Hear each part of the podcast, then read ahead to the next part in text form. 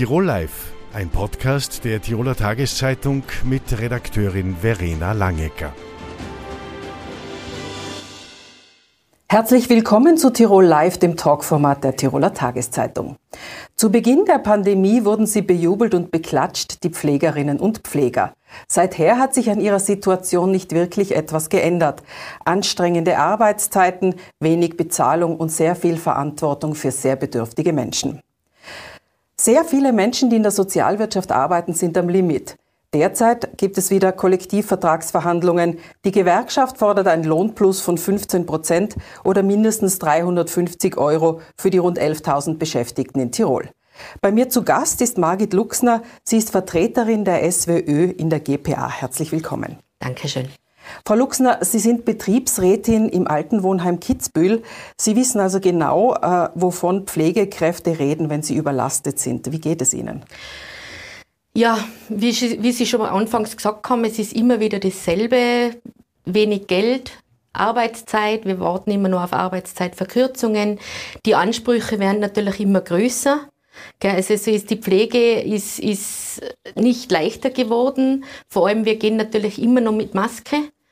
Es ist, äh, wenn man nicht geimpft ist, muss man immer noch testen bei uns im Haus oder im, ganzen Sozialbereich.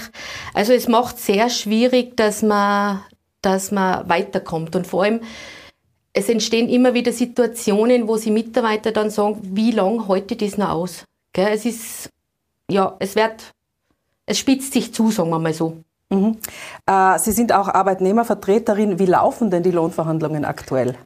Ja, also grundsätzlich glaube ich, hätten die Arbeitgeber ja kein so schlechtes Angebot gegenüber anderen Kollektivverträgen äh, gesetzt, aber wir haben gesagt, das geht so jetzt nicht mehr. Wir müssen einfach irgendwann einmal auch in die Gänge kommen, dass man wirklich auch mit dem Lohn, was wir haben, auch Auskommen hat. Wir haben sehr viele Frauen in unsere Betriebe, Teilzeitkräfte, und da ist der, der Lohn von, von vornherein schon weniger. Also, und deswegen kämpfen wir einfach jetzt wirklich darum, dass man angepasst an viele andere Löhne einfach mal hin, irgendwo hinkommt im wirtschaftlichen Bereich. Ähm, auch die Teuerung wirkt ja in den Pflegebereich hinein. Äh, die hohen Treibstoffpreise, äh, zum Beispiel für Mitarbeiterinnen in der mobilen Pflege. Was fordern Sie denn da?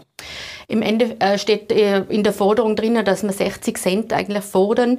Wobei ich bin da der Meinung, dass da die Politik eigentlich gefordert ist, weil das, äh, wenn man 60 Cent fordert, bekommt man ja nur 52 Cent, weil man ja im Endeffekt dann die Steuern zahlen muss. Also da ist die Politik endlich gefordert, dass sie da mehr bezahlt, einfach von vornherein. Mhm. Ähm, auch das Einspringen von Pflegekräften soll abgegolten werden. Äh, was würden Sie sich da wünschen in diesem Bereich?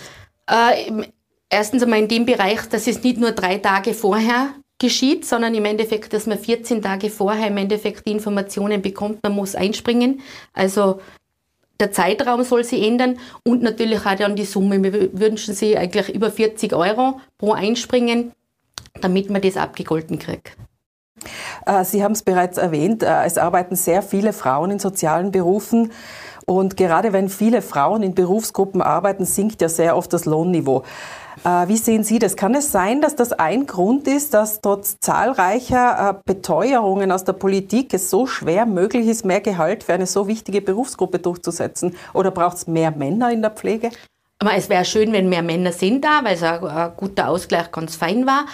Aber ich glaube, grundsätzlich ist es so, dass in unserem Bereich einfach die, der Verantwortungsbereich so riesengroß ist, dass man eigentlich, äh, ich sage jetzt mal, die Arbeitgeber oder auch die Politik ganz schwer unter Druck setzt. Gell?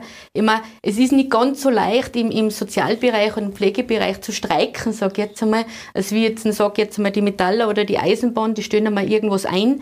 Wir können nichts einstellen, gell? Und deswegen macht es, glaube ich, ganz schwierig, das, das, den wirklich den Druck richtig gut zu erzeugen. Gell? Und dann ist halt die Frau nachher und sagt, ja, ich, ich, ich kann den Menschen nicht liegen lassen, da einfach, ich muss, ich muss den pflegen. Mhm.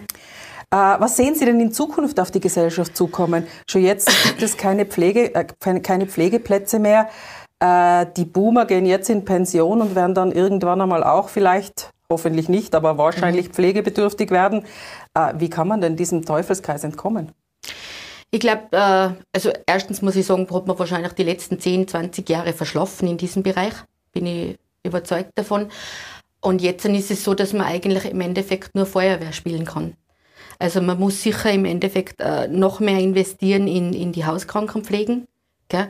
Man wird auch andere Systeme finden müssen, wo es vielleicht mit Ehrenamtlichkeit was geht, also mit Nachbarschaftshilfen oder so. Äh, ich glaube nicht, dass es die Lösung ist, dass man mehr Häuser baut. Aber es, wird, es entsteht ja auch das Gleiche, dass ja weniger alte Menschen wird es ja dann auch irgendwann geben.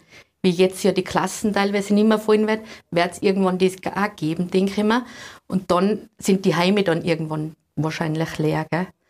Deswegen glaube ich nicht, dass wir Häuser bauen, sondern im Endeffekt, ich arbeite ja selber in einer, in einer Tagesstruktur eigentlich und bin zwar da auch immer wieder voll, aber wenn ich mir jetzt denke, im Unterland gibt es ganz, ganz wenige Tagesstrukturen. In Innsbruck, glaube ich, die laufen auch nicht mehr ganz gut. Ich glaube, dass man die Systeme einfach überdenken muss ein bisschen. Und äh, sehen Sie, geht da was weiter oder ist das einfach ein Wunsch quasi ins Universum? Ich habe manchmal das Gefühl, dass die, die äh, es wird gesteuert immer von Menschen im Endeffekt, die was selber in diesem Bereich oft gar nicht gearbeitet haben oder nicht mehr arbeiten in diesem Beruf, wo ich sage einfach, die Steuerungen, glaube ich, ich glaube, dass man die Professionisten mehr in diesen Bereich eigentlich einholen müsste. Mhm. Frau Luxner, vielen Dank für das Gespräch. Dankeschön. Mit einem neuen Finanzierungsmodell des Bundes sollen Maßnahmen gesetzt werden, den österreichischen Film noch erfolgreicher zu machen. Herzlich willkommen, Bernhard Holzhammer. Sie sind Obmann der Tiroler Filmwirtschaft in der Wirtschaftskammer. Wie erfolgreich oder nicht erfolgreich ist denn der österreichische bzw. Tiroler Film? Also der österreichische Film hat sich jetzt über die letzten Jahre, äh, man, man, hat es angefangen Ende 90er Jahre, einen sehr, sehr guten Namen äh, gemacht, international. Also man braucht noch ein bisschen schauen. Äh, die ganzen Filmfestivals, da sind regelmäßig Beiträge von Österreich dabei, äh, immer wieder preisgekrönt. Gerade jetzt heuer wieder in Cannes, in Locarno, in Venedig, Berlinale, äh, überall eigentlich äh, Filme von Österreich dabei. Aber man braucht da, man, man kann auch äh, in einen Bergfilm schauen oder in einen Naturfilm, Universum zum Beispiel, wo wir jetzt auch einen Tiroler äh, Filmemacher haben, der da schöne Arbeiten macht, jetzt gerade auch wieder eine produziert hat. Äh, und überhaupt Bergfilm in Tirol, wir sind in Innsbruck, äh, da haben wir eine Filmemacher-Szene, die da total spezialisiert ist und äh, international mitmischen kann. Also durchaus erfolgreich. Ja. Wenn er, man muss dazu sagen, äh, an der Kinokasse äh, gibt es noch Luft nach oben. Ja. Äh, da gibt es natürlich äh, Hollywood-Blockbuster, die da mm, äh, an der Kinokasse mehr Tickets verkaufen. Ja. Da kann der österreichische Film noch aufholen, aber ähm, er ist international auf jeden Fall bekannt und äh, ja, hat einen guten Namen. Und was soll dieses neue Finanzierungsmodell des Bundes genau ankicken? Wenn es eigentlich ja, wie Sie sagen, eigentlich eh ganz gut funktioniert? Ah, ja, äh, Filmfinanzierung äh, ist ja äh, ist ein Gebiet, äh, wo Österreich einfach äh, hinterher gehinkt ist. Ja, Im internationalen Vergleich, gerade jetzt in Tirol, da gibt es eine äh, Karte, oder hat es gegeben, jetzt wird sich ja alles ändern, wo Österreich noch ein weißer Fleck inmitten von Ländern mit sogenannten Incentive-Modellen äh, äh, war. Äh, da gibt es einfach noch einmal Anreize, weil die ganzen Länder erkannt haben, es ist so eine ja, so großer Beschäftigungsmotor, äh, so viel Wertschöpfung, äh, dass es sich rentiert, in Film zu investieren und da die nötigen Anreize zu schaffen. Da hat es in Österreich äh, viele Anläufe gegeben. Jetzt ist es geglückt, wirklich ein Meilenstein, um Österreich da wieder konkurrenzfähig zu machen. Sprich, die Produktionen im Inland einfach mit der nötigen Finanzierung auszustatten. Da hat gerade in der letzten Zeit durch First Come, First Serve äh, äh, Prinzipien in, den, in, in der Förderlandschaft oft einmal nicht mehr die nötige Planungssicherheit gegeben, wenn es darum geht, einen Spielfilm oder einen Dokumentarfilm auszufinanzieren, weil der Fördertopf äh, geleert war. Ja. Jetzt diese 30, 35 Prozent, die helfen, ein Projekt auszufinanzieren und sie wird auch zusätzlich äh, Produktionen aus dem Ausland anlocken, die in Österreich produzieren werden, ja, weil da geht es immer darum, was bekomme ich auch dort äh, für Anreize finanzieller Natur. Also die längerfristige Planung ist gesichert.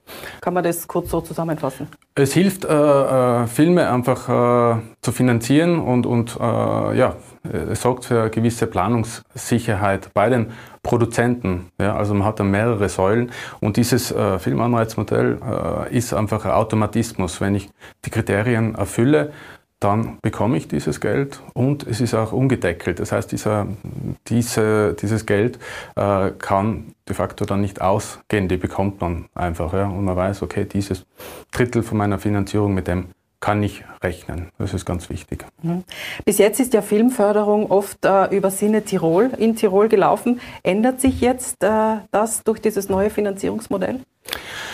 Ähm, da muss man unterscheiden. Also äh, Cine Tirol äh, ist äh, eigentlich eine Filmkommission, ist jetzt keine Filmförderung in dem Sinn. In Tirol sind Filmförderungen äh, mit der Tirolkultur, mit der Kulturabteilung des äh, Landes Tirols und mit der Cine Tirol äh, passiert. Ja.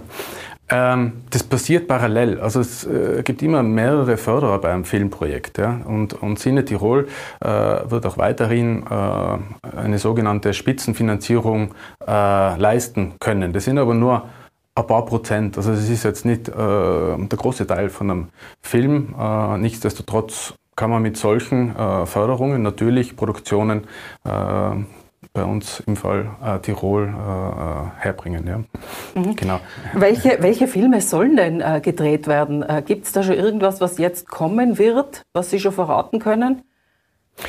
Ähm, es sind immer einige äh, Projekte natürlich in Entwicklung. Es fängt ja schon an mit, mit einem Drehbuch, äh, mit der ganzen Projektentwicklung und so weiter. Also da gibt es äh, ganz viele Projekte, die in den Pipeline sind von den verschiedenen Produktionsfirmen.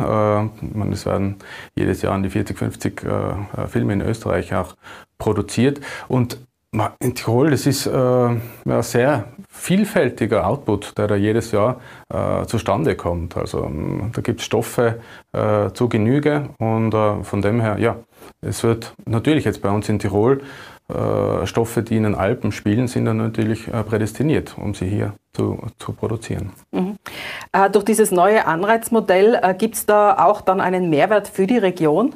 Äh, mir wurde als Beispiel Südtirol genannt, wo sich ganze Tischlereien äh, quasi äh, auf ihre Arbeit beim Film spezialisiert haben, weil das dort so gut funktioniert. Ist es auch angedacht, dass es da quasi mehr Zuarbeiter und Zuarbeiterinnen für Filme gibt oder gibt es das eh schon? Ähm, in Tirol äh, ist es ausbaufähig. Also es gibt viele Filmschaffende, da hat sich die letzten zehn Jahre ganz viel getan. Äh, wir haben kleinere Studios, wir haben äh, Tonproduktion, wir können Color Grading machen, Schnitt, äh, wir haben Leute in der Produktion, äh, die wirklich auf hochklassigem Niveau äh, beim Film arbeiten.